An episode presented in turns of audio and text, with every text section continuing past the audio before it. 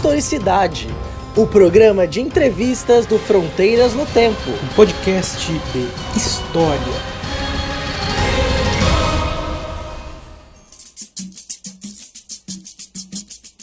Olá, aqui quem fala é o CA e você está ouvindo Historicidade, o programa de entrevistas do podcast Fronteiras no Tempo, um podcast de história. Tudo bom? Tudo bem com vocês aí, meus ouvintes? Tava com saudade aqui de aparecer no Historicidade e hoje nós vamos receber é, o professor doutor Moisés Antiqueira, que é graduado em História pela Unesp, mestre e doutor em História Social pela Universidade de São Paulo, a USP. Atualmente, o professor Moisés é professor adjunto dos colegiados de graduação e pós-graduação, mestrado e doutorado da Universidade Estadual do Oeste do Paraná, a UniOeste, trabalhando no campus de Marechal Rondon desde 2013. Moisés, em primeiro lugar, muito obrigado por ter aceito esse convite. Olá, CA. Sou eu quem agradece pelo convite. Sou um, sou um grande fã do Fronteiras, do Historicidade, né? Acompanho o trabalho de teu e do Beraba há algum tempo já em relação ao podcast e Cumprimento aos nossos ouvintes aí, espero que o bate-papo seja bastante agradável. Ah, sem dúvida, vai ser um papo muito bacana. E nós vamos conversar sobre história antiga, né, que nossos ouvintes sempre pedem para nós, né? E nós vamos conversar especificamente sobre história de Roma, né? E, e, tem uma coisa que é bem bacana, né, que a história da, da, de Roma, né, da República e do Império, ele exerce um fascínio muito grande entre historiadores, juristas e amantes entusiastas da história, né? Então temos muitas pesquisas que são realizadas a longa data, né, sobre os territórios do Império, né, no limite que a gente é, passou a chamar é, é para fins didáticos entre a história antiga e a história medieval, que algumas pessoas chamam de antiguidade tardia, né? É aquela coisa da, da baliza das datas, né? E tem uma coisa que é interessante, é, que você vem estudando aí é, atualmente o conceito da, de crise na historiografia, né? bem como os reinados de Filipe, o Árabe e Décio, que governaram entre 344 e 251 da Era Comum, né? e também os chamados usurpadores, ao longo do reinado do Constâncio II, né, que foi de 337 a 361, sobretudo do imperador chamado Ventranião. Né. É um tema muito bacana, né, você vem estudando aí esse período da Antiguidade Tardia, já quase no limite ali do fim do Império Romano, e especialmente a figura dos usurpadores, né, das pessoas que vinham e tomavam o trono.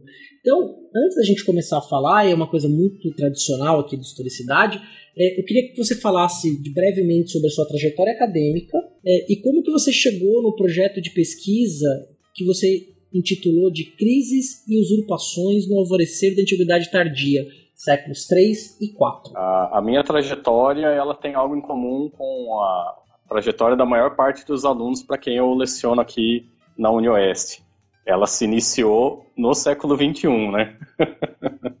é, é, bom, eu ingressei na graduação na, na, Universidade Estadual Paulista, no campus de Franca, no ano de 2001, né? E foi durante o curso de graduação que eu iniciei as minhas pesquisas relacionadas à antiguidade romana. Mas naquela época, porém, eu trabalhava com um tema muito distinto desse tema, é, que será objeto da nossa conversa nesse momento. Eu trabalhei com um conjunto de leis que o pessoal, sobretudo do direito, né, é, toma contato, conhece, já ouviu falar, que é um, um conjunto de leis chamado Leis das do, Lei das Doze Tábuas, que foi editado no século V antes de Cristo, né, num período bastante remoto da história romana. E esse, essas medidas jurídicas elas visavam estabelecer alguns parâmetros é, políticos e econômicos entre as diferentes camadas sociais existentes na cidade de Roma naquele momento, em que por um lado se rompiam se rompiam alguns privilégios é, de ordem social usufruído pela nobreza romana, mas por outro lado mantinham-se ainda algumas desigualdades políticas e econômicas e esse conjunto de leis acabou por chancelar essas desigualdades de ordem política.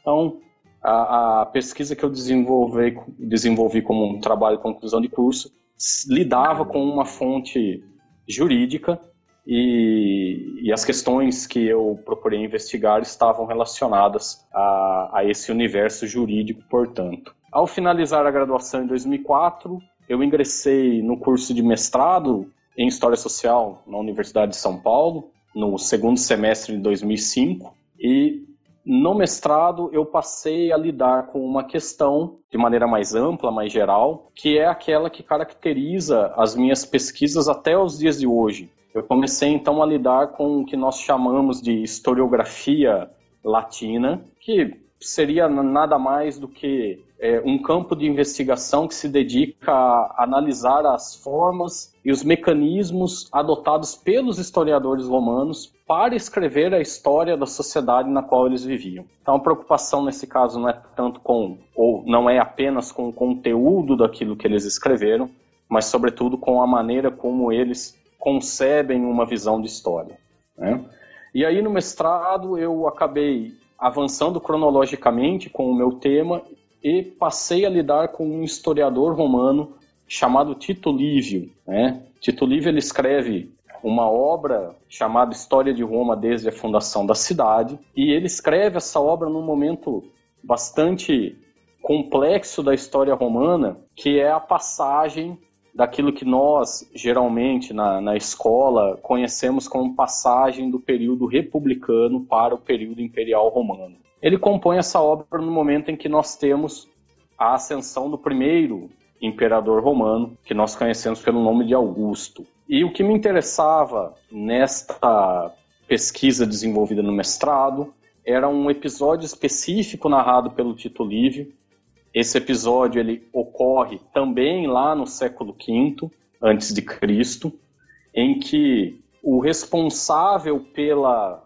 promulgação da lei das doze tábuas, a qual eu mencionei aí a, a, em relação às pesquisas de graduação, o responsável pela promulgação dessa lei, um magistrado chamado Apio Cláudio, é, acaba por assumir um poder naquele contexto em Roma é, bastante é, elevado, é, de tal forma em que ele é caracterizado pelo Tito Livre como se fosse um tirano, ou seja, ele deveria ser um magistrado que governava em benefício do conjunto de cidadãos romanos, mas ele se revela, ao concentrar grande poder, ele se revela algo como um tirano, um monarca que exerceria o poder de maneira autocrática. E a mensagem que o Tito Livre procura é, construir e veicular a partir dessa figura lá do passado remoto de Roma é uma mensagem que visa o imperador que no momento em que ele escrevia, ou seja, no momento em que ele vivia no presente dele, estava também concentrando grandes poderes, que é Augusto. Então, é, eu procurei demonstrar, por meio da análise dessa obra, é, desse episódio específico dentro da obra do Tito Livre, que havia uma mensagem política, digamos assim, por trás da forma como Tito Livio narra um episódio de um passado tão remoto para que ele procurasse enquadrar Augusto dentro de parâmetros moralmente aceitáveis. É uma busca no passado para uma justificativa do que estava acontecendo naquele momento presente do Tito. Perfeito, perfeito, exatamente isso. Encontra-se então no passado um, ou constrói-se em relação ao passado um conjunto de práticas que se querem é, que sejam adotadas no presente. É, é justamente esse o ponto. Né? E aí, por fim, é, em 2008 eu, eu continuei no programa de História Social na USP, sendo orientado também pela, pela mesma orientadora, a professora Maria Luísa Coracim, e continuei avançando cronologicamente, né? Aí eu fui parar justamente na Antiguidade Tardia, neste período em termos cronológicos que se iniciaria na virada do século II para o século III depois de Cristo, e alguns historiadores é, defendem que a Antiguidade Tardia se encerra somente no século VIII. Mas para facilitar a nossa compreensão, é, nós podemos pensar nos termos que você apresentou anteriormente. Se trata desse momento em que nós não temos exatamente o mundo clássico, não é mais aquela Grécia e Roma clássicas que nós estamos habituados, mas ainda também não temos o medievo, a, a Idade Média, é, completamente cristalizada. É uma diluição, é uma diluição do poder centralizado em Roma, da burocracia do Império Romano, vamos dizer assim, e aí isso vai se diluindo e vai, vai tendo influência dos germânicos, dos outros povos e se transforma uma outra sociedade, né? Ou você tem outros povos que suplantam a cultura romana, a gente pode dizer é, assim. É o momento justamente dessa fusão entre as características da cultura romana, das práticas políticas romanas com as práticas culturais e políticas germânicas. É esse momento em que há essa lenta fusão e que nós temos e que vai dar origem a uma nova sociedade, sociedade essa que nós chamamos de medieval. Né? Seria é, nesses termos então. E aí eu, eu então passo a trabalhar na, com dentro da antiguidade tardia, mas mantendo ainda os estudos dentro da historiografia, passo a trabalhar com outro historiador, um camarada chamado Aurélio Vitor. E o Aurélio Vitor ele tem a obra que ele escreve é uma obra bastante é, curta enxuta, né, para que vocês tenham uma ideia.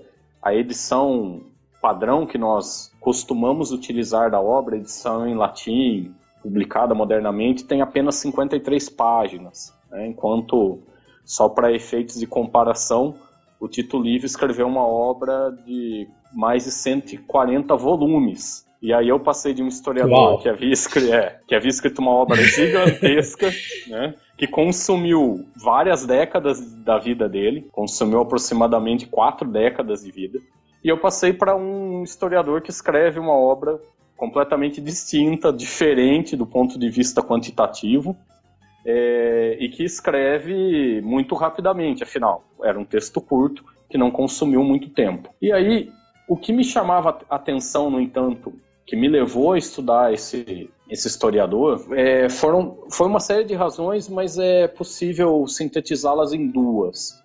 A primeira delas é o fato de que se trata de um autor que escreve uma história cujo início se dá com o surgimento do período imperial romano. Então ele escreve uma obra sobre a era imperial romana. Isso não era algo muito comum. Os romanos, é, embora reconhecessem a diferença entre o período imperial e o período republicano, né, mas não, no entanto, quando escreviam a história, não adotavam essa baliza cronológica, essa ruptura, digamos assim, de uma forma tão clara. E o Aurélio Vitor inicia sua história ao invés de, tal como os seus predecessores iniciavam suas histórias sobre o passado romano, com a fundação mítica da cidade lá no século VIII a.C., o Aurélio Vitor inicia a partir de um ponto de ruptura distinto, que é o surgimento do, daquilo que nós conhecemos por período imperial. Então isso me chamou a atenção. Opa, por que esse autor apresenta essa diferença? Ao tomar contato com a obra, me veio daí um outro elemento que me chamou ainda mais a atenção e fez com que eu efetivamente me dedicasse a analisá-la. O Aurélio Vitor ele escreve provavelmente entre o final do ano de 360 e o início do ano seguinte. Então, é mais ou menos nesse período, algum, alguns meses ali do final de 360, ao, até alguns meses que iniciam o ano 361, esse seria o momento em que ele compõe essa obra. Bom, o que, que acontece nesse momento? Cronologicamente falando, se trata do final do reinado de Constâncio II, que é um dos filhos e sucessores do imperador Constantino, que eu presumo os nossos ouvintes já ouviram falar, né? É um Constantino é uma das figuras imperiais mais célebres, mais bem conhecidas pelo, pelo, pelo público em geral. De fato, né? É o, é o imperador que é, oficializa o cristianismo no império. Né? Para dizer a verdade, quem oficializa o cristianismo é Teodósio I. Tá, Constantino entendi. é o primeiro imperador cristão. Né? E aí, e aí assim, é uma ruptura é fundamental. Ele ter esse cristianizado é um elemento que, que muda a história política do império, né? Então, nesse sentido, é algo realmente relevante. E aí o que me chama a atenção é o seguinte, Constâncio II é desses dos sucessores do seu pai, aquele que procura é, empreender é, uma obra de é, consolidação da religião cristã enquanto é, o fundamento político-religioso do próprio império. Né? Constantino, é, a relação entre Estado e Igreja se torna é, é iniciada, melhor dizendo, com Constantino, e quem dá sequência a esse tipo de prática é o seu filho Constâncio II. Mas o que me chama a atenção é o seguinte: o Aurélio Victor não menciona nada, rigorosamente não há uma vírgula sobre o cristianismo dentro da obra. E aí o que me chamava a atenção é como era possível um historiador que escreve nesse momento e que mantinha uma, uma relação razoavelmente próxima com os círculos de poder. Ele é um funcionário imperial de, digamos, médio escalão. Ele mantém contato com a, a burocracia e com a estrutura administrativa, política do Império Romano. E como era possível que alguém como ele, na posição dele, não dissesse nada sobre o cristianismo? Então isso faz com que eu investigasse essa obra e a, a, a tese de doutorado ela, ela se volta para a tentativa de resolver, entre outros problemas, em especial esse. E aí eu consigo apontar que ao longo da, da, da, narrativa. A narrativa começa lá com o primeiro imperador Augusto e vai até o ano de 360. Então ele abarca toda a história imperial do início até o fim, podemos dizer assim, até o momento em que ele vivia. Né? O fim uhum. se confunde, dele, né? exato, se confunde com o momento em que ele vivia. E aí eu consigo identificar que por meio de é, elementos que ele vincula ao passado, ele consegue então construir uma espécie de discurso anticristão, anticonstantiniano, contrário à família de Constantino, portanto, a Constância II, porque embora ele não se declare abertamente como um pagão, os elementos que ele manipula na obra revelam o paganismo que ele professava. Então, mais uma vez, eu procuro fazer uma, uma, uma leitura contrapelo, digamos assim, da obra para perceber esses recursos retóricos, historiográficos que um historiador como ele é, manipulou, desenvolveu, para que ele pudesse fazer uma crítica a algo no presente, mas que essa crítica fosse velada, não fosse algo aberto, até porque ele, na condição de funcionário imperial, se desagradasse o imperador, bom, já deve imaginar o que poderia acontecer com ele nesse caso. Seria um destino muito feliz, é, é? Exatamente. Mas, chegando então às pesquisas que eu desenvolvo nesse momento, é, o trabalho com a narrativa da Aurélio Vitor, então essa, essa história total acerca do Império Romano, fez com que eu tivesse de estudar a história do Império Romano como um todo, me aprofundar nesses estudos. E aí começaram a me chamar a atenção é, figuras de usurpadores, né? ou seja, de, destes é, imperadores, desses, desses governantes que, teoricamente, a gente vai voltar a falar sobre isso, teoricamente assumiram o poder de uma maneira ilegal. Né? E uma dessas figuras é Vetranião. Vetranião é uma figura completamente desconhecida. Né? Isso, isso eu atesto com tranquilidade, mesmo entre os colegas, entre os antiquistas aqui no Brasil, quando eu falo sobre ele, as pessoas respondem com Hã? Como assim? Quem é? Uhum. Né, é, uma coisa que é interessante, e eu aprendi isso com seus trabalhos, né? É, que me chamou muita atenção, né? O, o Vetranião teve um reinado muito curto, né? Ele reinou de, de março a dezembro de 350. Então, já que ele é um desconhecido, fala para o nosso ouvinte quem é Vetranião. Isso mesmo, ele, ele é. Eu quero, eu quero crer que ele é um ilustre desconhecido, mas não, ele é um desconhecido mesmo. Enfim, Vetranião, como você destacou, Cea, ele governa durante menos que um ano. Né? Ele governa durante 10 meses, entre março e dezembro de 350. A trajetória de vida dele é, é, é pouco clara. Nós não sabemos exatamente quando ele nasceu, por exemplo. É, Presume-se que ele tenha nascido no final dos anos 290, no limite, no início ali do século IV, 300, 301, 2, alguma coisa assim. Numa província, no entanto, o local de nascimento já é conhecido, chamada Mésia. Tá? A Mésia, para a gente facilitar aqui, equivale mais ou menos ao país que modernamente nós chamamos de Sérvia, né? país ali na região balcânica, no sul da Europa. É, o que nós temos de concreto, além do local de nascimento, é o fato de que ele era um membro do exército imperial.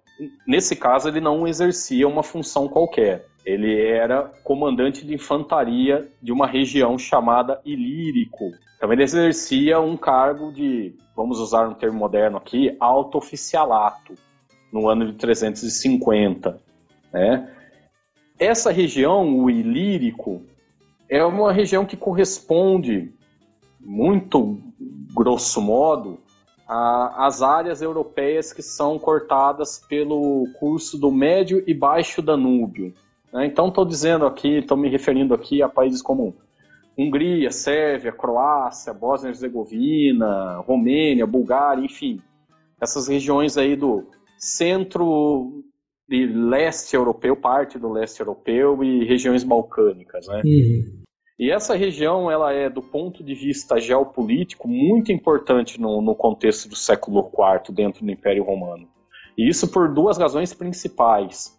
A primeira delas é que se trata de uma região que ficava mais ou menos a meio caminho entre as áreas ocidentais do Império e as áreas orientais. Né? Então, as rotas terrestres que ligavam centros importantes é, do ponto de vista político, localizados no norte da Itália, por exemplo, que era um caso de cidades como Milão e Verona, tinham necessariamente que passar pelo Ilírico caso alguém desejasse chegar até Constantinopla né, a, a atual cidade de Istambul.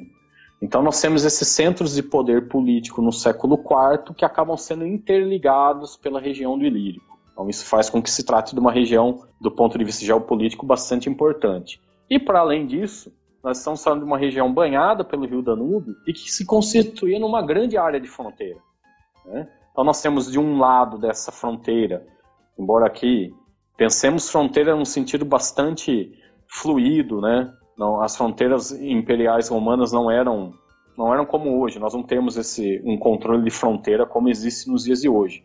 Mas o Danúbio ele marcava um, um ponto de divisão natural entre o norte do Império Romano, as áreas ao norte do Império Romano, e as áreas para além do Danúbio eram as áreas que os romanos chamavam de Barbáricum. Né? Eram as regiões, então, em que existia a, a, a presença de populações é, de origem germânica, entre outras, indo-europeia e assim por diante. Né?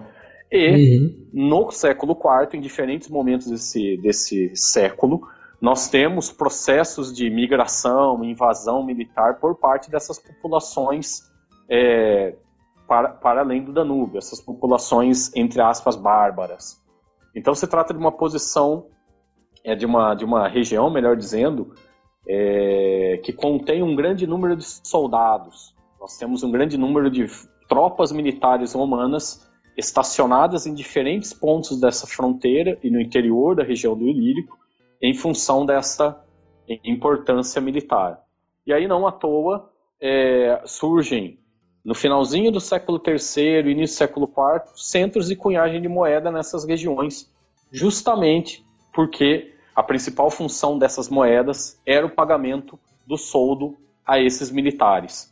Então, essa região se dinamiza do ponto de vista econômico, monetário, por conta da presença desses soldados. Bom, então, vejam, Vetranião, no início de 350, era o comandante militar principal dentro da área. Né? Como eu disse, era um cargo realmente muito importante no interior da estrutura do exército imperial romano. No início de 350, Vetranião ainda não havia sido proclamado imperador, nós tínhamos outros dois imperadores governando o Império Romano simultaneamente. Ambos eram filhos de Constantino. Constantino havia falecido em maio de 337 e ele foi sucedido uhum. pelos seus filhos. Só tirar uma dúvida antes, é, quando a gente fala dos filhos aqui no Império Romano, a gente não, não necessariamente está falando de filho consanguíneo, né? Às vezes é, o imperador adotava alguém como filho, correto? Correto, correto. Nesse caso, porém, se tratava de filhos consanguíneos mesmo. Ah, mas correto. Sim. É, a adoção era um instrumento comum, uma prática comum dentro da elite romana. É, nesse caso, porém, eram filhos consanguíneos. É... Mas adotava até uma pessoa adulta, né? Falava Sim. que era um filho para poder ser herdeiro do trono. Né? Exatamente. Ah, isso, era, isso, mesmo. isso mesmo. Dúvida, isso mesmo. É... então, nesse caso, no início de 350, dois dos filhos de Constantino governavam o império. Um deles nós já mencionamos, que é o Constâncio II, né? E aqui as, os nomes vão se repetindo. Os romanos não eram tão criativos quanto nós aqui, hoje em dia, no século XXI, no Brasil, somos na hora de batizar os nossos filhos. Tá? Os nomes se repetem.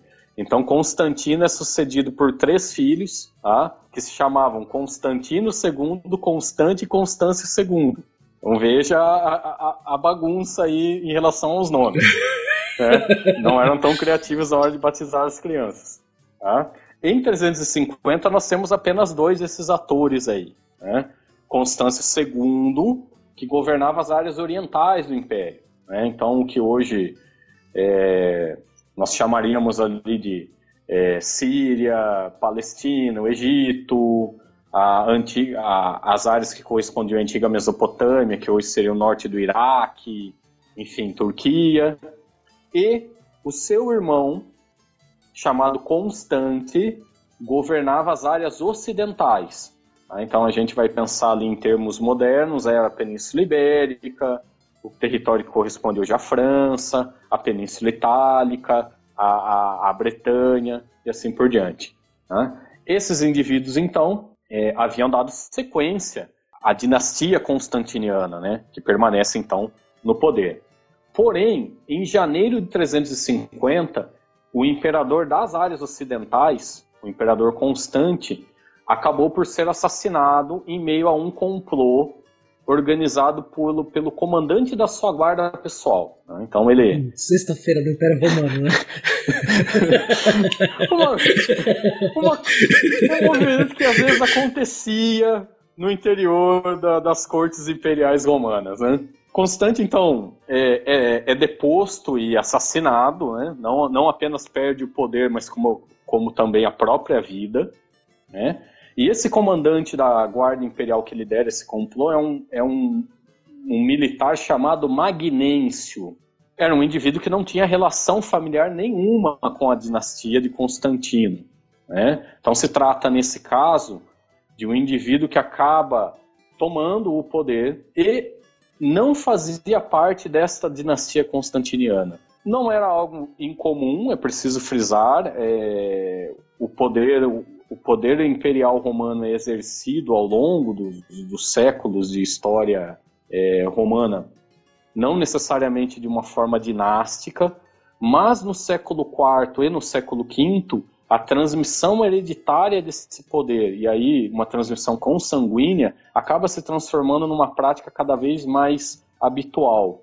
Então, nesse contexto, a gente poderia dizer que todo o século IV, é, a primeira metade do século IV, o século IV até aquele momento, já estava habituado com uma ideia dinástica de poder, uma transmissão dinástica. Portanto, o surgimento de um imperador que não pertence à família de Constantino configurava algo, é, um ponto um pouco fora da curva. Ao mesmo uhum. tempo, ainda restava um imperador de linhagem constantiniana, Constâncio II, que estava no, nas áreas orientais. O problema é que no início de 350, Constâncio II se encontrava na Síria, ou seja, ele estava bastante distante das áreas ocidentais. Tá? estava em outro mundo praticamente, tá. né, nesse período. A gente pode pensar nesses termos de fato. E porque havia uma possibilidade de conflito contra o Império Persa, né, que fazia fronteira com o Império uhum. Romano nessas áreas orientais do Império Romano. E havia então um, um, um clima de tensão militar nas áreas orientais, e lá Constante II então estava agrupado com suas tropas. Aí ele recebe a notícia da tomada de poder por parte de Magnêncio e do, consequ é, do consequente assassinato do seu próprio irmão. Bom, diante desse, desse cenário, Constâncio II teve de se virar nos 30, digamos assim, conseguir costurar uma solução diplomática para que não houvesse um conflito militar com os persas, para que ele pudesse então canalizar toda a sua atenção e seu esforço de guerra para as áreas ocidentais. Então ele teve de marchar com os seus exércitos rumo às áreas ocidentais do Império Romano. Nesse meio tempo, estou falando aí de janeiro, fevereiro de 350, o Magnense já havia conseguido é, costurar laços de fidelidade com a maior parte dos oficiais do exército romano no próprio ocidente do Império. Então, no final de fevereiro, boa parte das áreas ocidentais já estavam sob a autoridade de Magnêncio. Ele conseguiu preencher esse vácuo de poder é, ocasionado pelo assassinato do irmão de Constâncio II. Porém, numa dessas áreas ocidentais, esse vácuo de poder não foi preenchido por ele, e sim por uma terceira pessoa. Essa terceira pessoa é Vetranião. Vetranião acaba, então, aclamado pelas forças militares estacionadas que estavam ali na área, na região do Ilírico, nessa região balcânica, é, e a gente acaba tendo então a seguinte situação a partir de março de 350. Três imperadores simultaneamente governavam diferentes áreas do Império Romano. Não era uma partilha do poder é, formal, mesmo porque é, Constâncio II, na condição de sucessor e filho de Constantino, não promove essa ação, né? mas nós temos na prática uma divisão de esferas de poder entre três pessoas diferentes. O ilírico, ou melhor dizendo, os militares que atuavam na região de Ilírico decidiram aclamar como imperador o seu próprio comandante. Essa é a situação que nós temos nesse contexto. Ou seja, de um lado a gente tem o imperador que está no Ocidente, está em Roma, nos Balcãs, no meio do caminho, Vetranião, e a leste, lá na região da Judéia, está tá vindo o irmão, né, o, o, herdeiro do trono, vamos dizer assim, marchando em direção a Roma para unificar né, e tomar o, e, e, ocupar o seu lugar de direito, correto? É, gente, se nós fôssemos montar o tabuleiro de War, essa seria a questão. É assim que nós colocaríamos as nossas peças. É, nesse, nesses é, Exatamente. E você publicou um artigo né, sobre o Vetraniel e teve uma coisa que chamou bastante atenção né, quando eu fiz a leitura.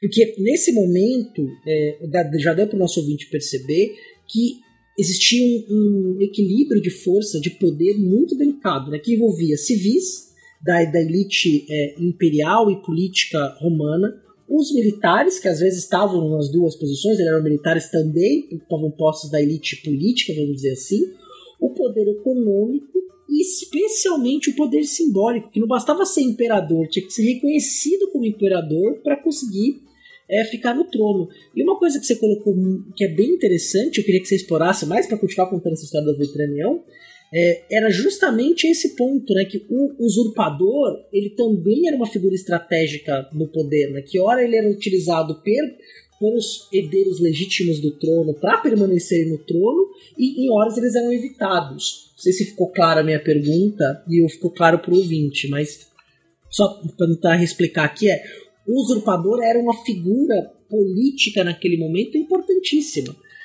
Uhum. É, uma, uma das intenções com as pesquisas que eu desenvolvo nesse momento é, é, é tentar, inclusive, questionar um pouquinho essa ideia de usurpador. Né? A gente vai vai uhum. falar um pouquinho sobre isso. No caso específico de Vetranião, de fato, esse, todos esses elementos elencados por você podem ser observados no que se refere à, à ascensão dele ao poder. Agora, o detalhe mais curioso desta, deste governo de Vetranião na, como, como imperador romano na área da Ilíria é o fato de que ao contrário do que era comum nesse gerenciamento de crises políticas vamos usar um termo mais, mais contemporâneo, essas disputas uhum. de poder entre diferentes imperadores geralmente eram decididas na base da espada. E geralmente o derrotado perdia também a vida. Tá? É o caso que acontece com Magnense Constante, né? É, é, essa era a regra, digamos assim, em relação ao, ao, gerenciamento dessas disputas políticas. Só que no caso vetraniano ocorre algo que é muito, mas muito incomum. Vetranião abdica do poder numa cerimônia que as fontes dizem que se deu da seguinte forma. Como nós dissemos, Constâncio II estava marchando do Oriente rumo ao Ocidente. E ele necessariamente tinha de atravessar por terra, no caso, se a viagem sendo feita por terra, ele necessariamente tinha que passar pelo Ilírico para chegar às áreas ocidentais. E aí as fontes contam algo que é muito, realmente muito incomum. Que no Natal do ano de 350, Vetranião e Constâncio II, cada um liderando seu próprio exército, ambos se reúnem numa, numa região da Sérvia, numa cidade chamada Naissus, e diante então de todos esses soldados reunidos, soldados de Vetranião, soldados de Constâncio II, Constâncio II teria se dirigido a essa essa espécie, esse tipo de assembleia militar, digamos assim, e proferido um discurso tão eloquente, mas tão eloquente, que ele conseguiu convencer todos, sobretudo os soldados que estavam vinculados a Vetranião, a deixarem o apoio a Vetranião e passarem a apoiá-lo.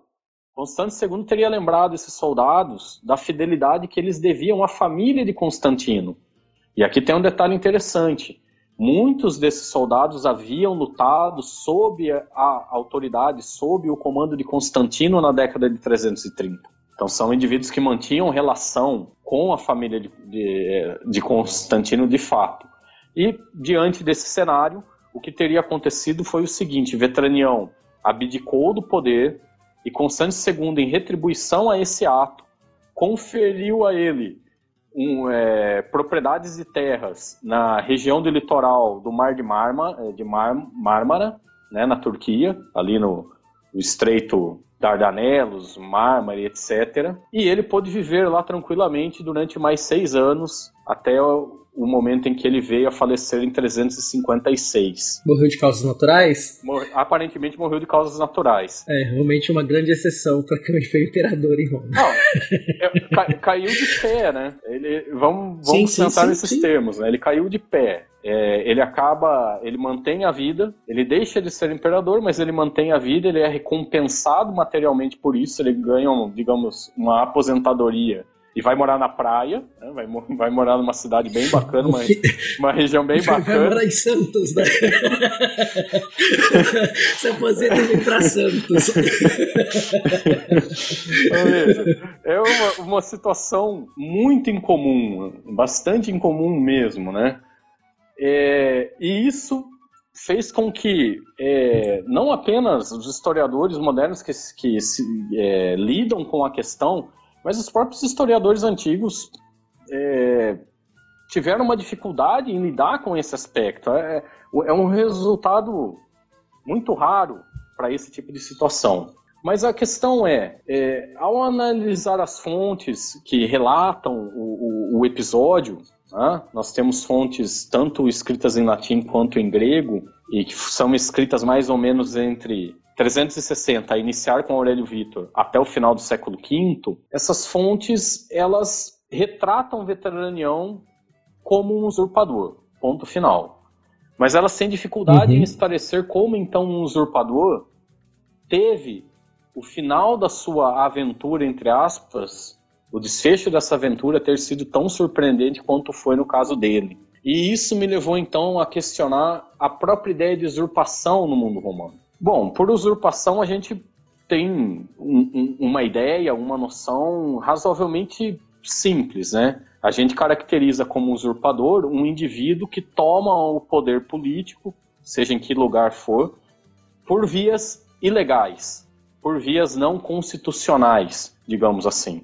Geralmente um golpe de Estado é, e assim por diante. Né? Isso seria a ideia uhum. é, corrente, né, comum que todos nós temos em relação a, a um movimento de usurpação. O problema é que o poder imperial romano ele possuía algumas especificidades muito significativas. A, a, principal delas era o seguinte: isso que nós chamamos de período imperial, que dissemos anteriormente, se inicia com Augusto em 27 antes de Cristo, no finalzinho do, do, do, do primeiro século antes de Cristo, esse poder imperial, ele na realidade não era concebido como um poder monárquico aos olhos dos romanos. Então nós temos a seguinte situação: havia de fato um monarca. Augusto é um monarca. Ele concentra uhum. poderes de forma autocrática. Porém, tendo em vista toda a tradição republicana de exercício do poder que existia durante seis séculos anteriores na sociedade romana, a ideia de existir um rei e um monarca era considerada uma afronta gigantesca, em especial para os indivíduos, as famílias reunidas no Senado romano, que controlavam o acesso a esse poder. Então nós temos um período republicano em que o poder ele é compartilhado. Embora seja compartilhado com pequenos grupos, não são não, não se trata de uma democracia. É uma oligarquia. É uma oligarquia. Né? Uma oligarquia. Exato. É uma oligarquia. É um poder, então, que se concentra nas mãos de poucas famílias, mas ele é repartido. Ele é exercido é, de maneira compartilhada dentro desses grupos. Né? O problema é que com Augusto nós temos claramente um indivíduo que se, que se situa acima dos demais. Nós temos ali um monarca, mas toda a construção desse sistema imperial que os historiadores que lidam com a, com a questão costumam denominar por um termo mais técnico, costumam chamar de principado, sistema do principado romano, é, esse sistema ele estava pautado numa ideia de restauração dessa república. Para tentar deixar claro, Augusto é um monarca que não se assume enquanto monarca. Ele diz que a obra dele de restauração política, é, ou melhor dizendo, a obra política construída em torno dele seria uma obra de resgate dos valores e tradições republicanas. Então, o que faz Augusto ao longo do seu é, longevo reinado. Augusto é, vem a falecer somente no ano de 14 depois de Cristo. Então ele governa durante muito tempo. É, durante esse quase meio século em que ele governa, ele não aceitou nenhum tipo de poder ou honraria pública que contrariasse essa sensibilidade e essas práticas políticas republicanas. Mantém-se uma, uma faceta de compartilhamento do poder, quando na realidade há uma concentração de poderes nas mãos dele. Então, nós temos uma situação aí bastante paradoxal, que fez com que essa monarquia imperial romana nunca tivesse sido institucionalizada. Bom, o que eu quero dizer com isso? Eu quero dizer que não foi estabelecida nenhuma regra jurídica para se transmitir o poder de um imperador para outro. Não havia, por exemplo, nada que estipulasse que a sucessão consanguínea ou não era a forma de transmissão do poder de um imperador para outro. Por que isso não acontecia? Porque este sistema não se assumia enquanto um sistema monárquico. Se houvesse uma regra clara de sucessão e transmissão do poder, isso equivaleria a reconhecer que se tratava de uma monarquia. Então nós temos uma situação que é, é, é muito paradoxal. E ela é bastante uhum. distinta da, dos sistemas monárquicos com os quais a gente está habituado. Que, tá, que vão se sacralizar no final da sociedade tardia na Idade Média, né? E aí na Idade Moderna que você tem. Uhum. É, e é interessante esse ponto. Né? Isso mesmo, isso mesmo. É algo que a gente percebe a partir da Antiguidade Tardia e que se consolida na, na Idade Média. Né? A ideia nossa que nós temos de monarquia geralmente é a monarquia medieval, no sentido de transmissão uhum. hereditária do poder. Isso não caracterizava esse sistema imperial romano. É um detalhe muito curioso. Mas os, os, os primeiros elementos desse, de, dessa institucionalização desse poder e dessa transmissão hereditária surgem com força na Antiguidade Tardia. Nesse momento, então, que Vetranião, Constâncio II e todos esses personagens se inserem. E aí, então, nós temos a seguinte situação. Bom, se o sistema imperial romano, se essa monarquia imperial romana, ela nunca foi institucionalizada, as regras do jogo não eram muito claras. Não é que elas não existissem, pelo contrário, elas existem. Uhum. Mas abre-se a. Mas não de forma jurídica oficial, né? Exato, Quer dizer, é sim. dessa forma que vai suceder, né? Era muito mais político, de fato, né, do que necessariamente algo que estava lá no meio jurídico. Isso mesmo. A leitura está correta. Isso mesmo. Então é possível que diferentes indivíduos em diferentes épocas possam reclamar um acesso ao poder invocando é, diversos aspectos. O principal deles é o seguinte: esse poder monárquico imperial, como nós vimos, ele nunca deixou de ser pensado como uma espécie de retomada dos poderes republicanos. Ou seja, o imperador deveria se comportar como os antigos magistrados da República Romana, que, em tese, exerciam o poder em benefício de toda a coletividade romana. Ou seja, a ideia aqui é que o imperador deveria ser alguém a serviço da res pública, da coisa pública, e não alguém que governa para o seu próprio interesse ou para o interesse da sua família. Nesse caso, os romanos avaliavam o exercício do poder imperial romano a partir de, de, de termos é, bastante moralizantes, digamos assim. O imperador tinha que a todo momento, e aí vem a importância então desse, desses aspectos simbólicos do exercício do poder, ele tinha que a todo momento, durante o seu reinado, reiteradamente comprovar que ele era de fato o indivíduo mais adequado a exercer o poder em benefício de todos. Não era fácil ser imperador romano, não. Eu posso imaginar. e aí, eu queria que só que você concluísse aquela história, né? depois que o Constâncio II convence o Ventranião a abdicar deste poder, a deixar com o Constâncio é, Pro, o, o, poder de imperador. O que, que, acontece então depois disso? Depois disso nós temos é, esse império exercido então por dois imperadores, Magnêncio e Constâncio, é, Magnêncio procura, é, em 350 ainda, construir algum tipo de acordo diplomático com Constâncio II. Ele procura ser reconhecido por Constâncio II como um, um, um imperador que co-governaria o império. Seriam então corregentes do império, digamos assim. Mas do ponto de vista de Constâncio II, isso era é, impossível de ser realizado na medida em que, entre outras coisas, Magnêncio havia assassinado o irmão de Constâncio II.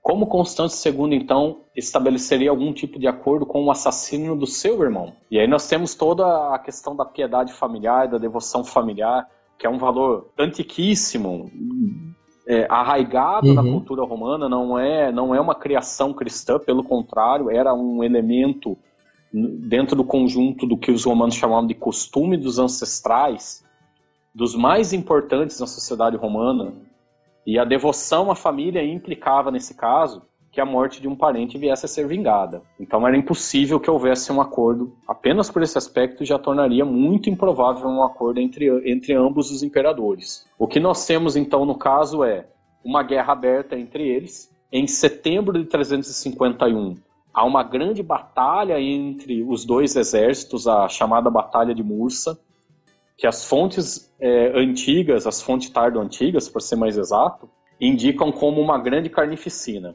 Para se ter uma ideia, alguns historiadores defendem que o número de vidas perdidas nesta batalha foi tão grande que o exército romano se enfraqueceu de uma tal forma que ele não conseguiu recuperar-se a ponto de encarar as, as incursões militares por parte das populações germânicas. Vejam o desastre que é essas ações, essa, essas disputas pelo poder nesse contexto. Elas têm uma consequência militar bastante grave para o curto prazo da história imperial. Ou seja, basicamente essa disputa foi uma das últimas disputas, a gente pode dizer assim, não a última, né, obviamente, ainda tem chão para rolar no que a gente vai chamar de Império Romano, mas ela vai enfraquecer e aí a Roma, tal qual da antiguidade clássica, vamos chamar assim, ela passa então a, é, passa por uma nova fase, né? uma nova, nova noção política. Né? Sim, é, como, como eu disse, alguns historiadores defendem essa perspectiva, não é, não é algo consolidado,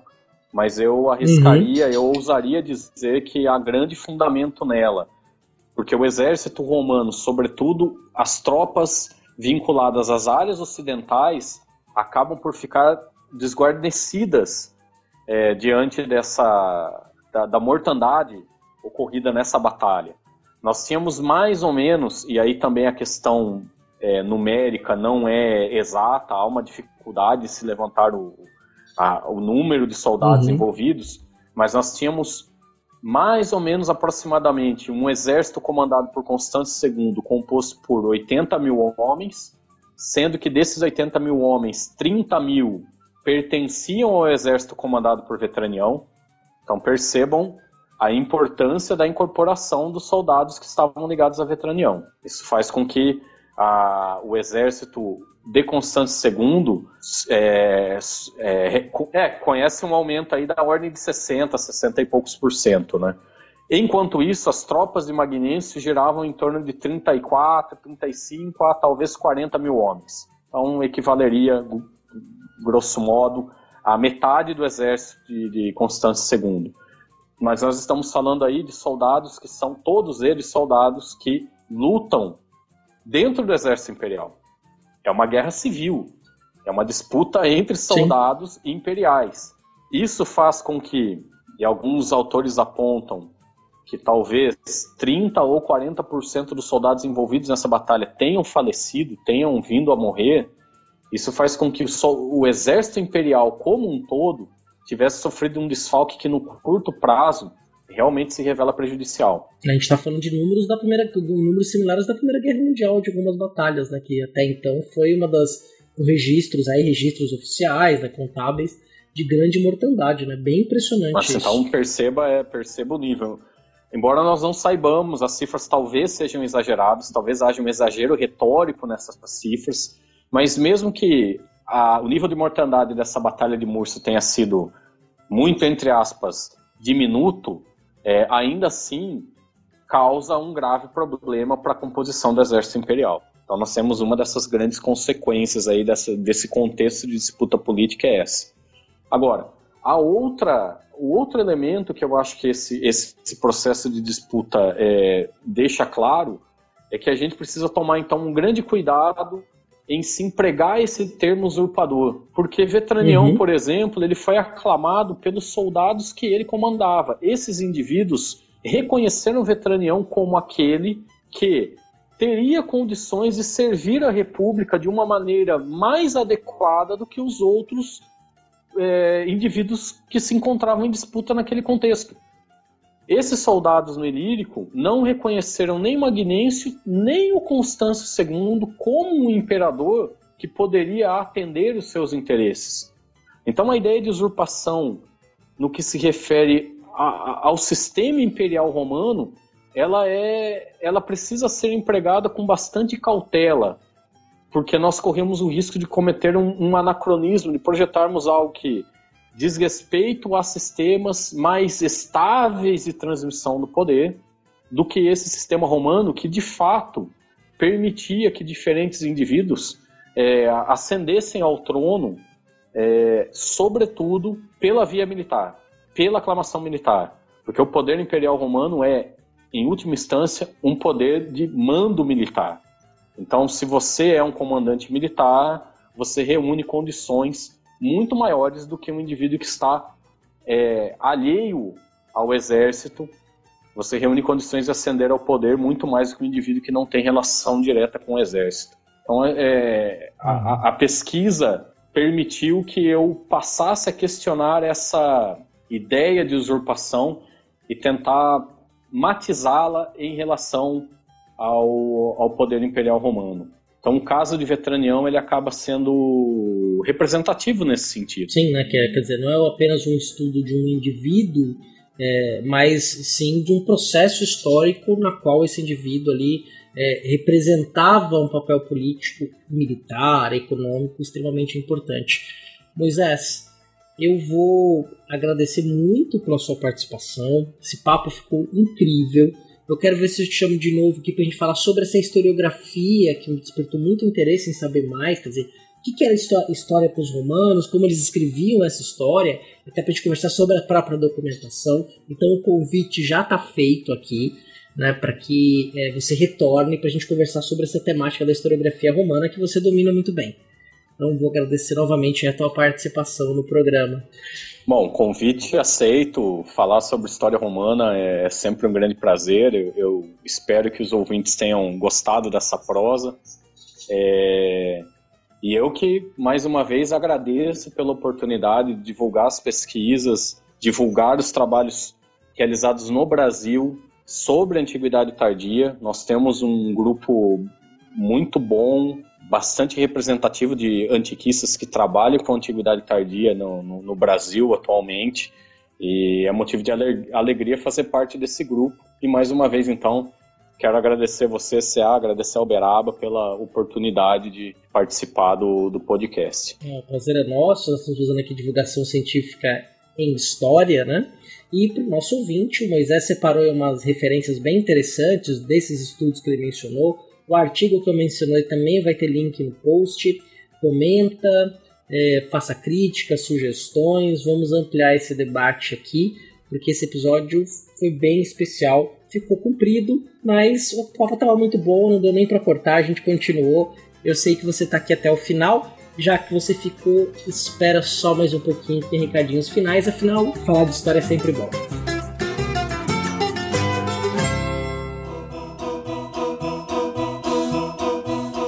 Bem, queridos e queridas ouvintes? Estamos aqui então no final desse episódio maravilhoso que o CA gravou aí com o Moisés.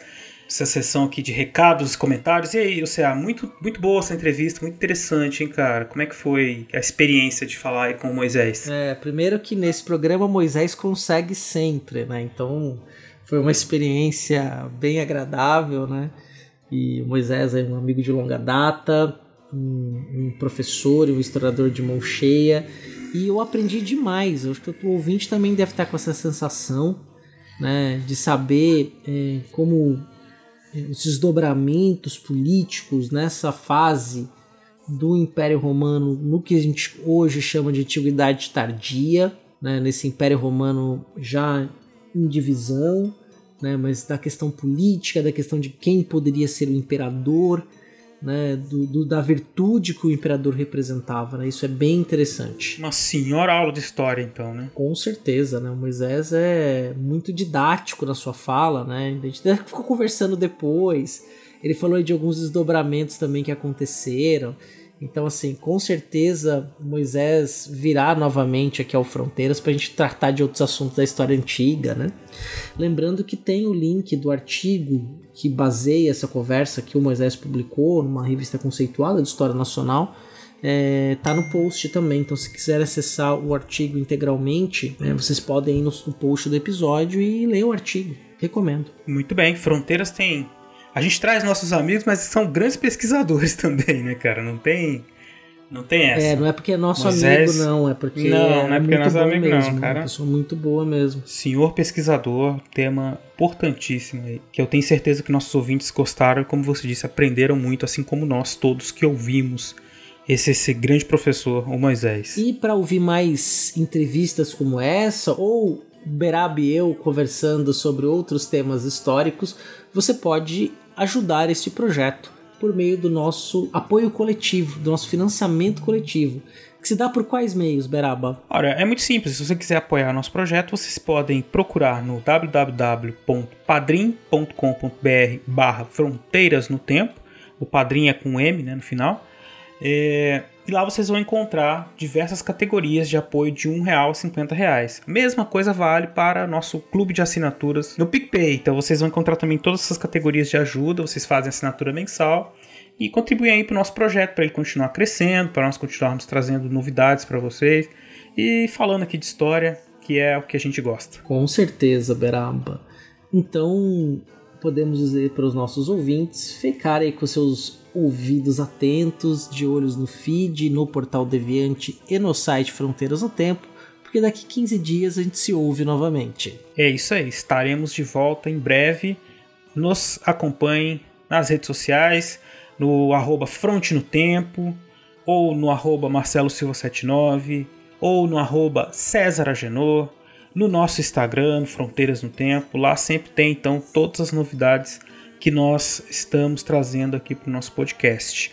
Podem também enviar comentários, perguntas para o fronteirasnotempo.gmail.com e nós teremos o maior prazer de conversar com vocês. Muita gente tem conversado com a gente hoje em dia pelo Instagram, pode escrever lá também nos directs, que é inclusive até o jeito mais rápido de falar com a gente, mais é, que a gente tem usado bastante. Então é um, é um, meio bem legal de entrar em contato conosco. Com certeza. Estamos segurando para você. Beijo no coração e até daqui a 15 dias. Abraço a todos.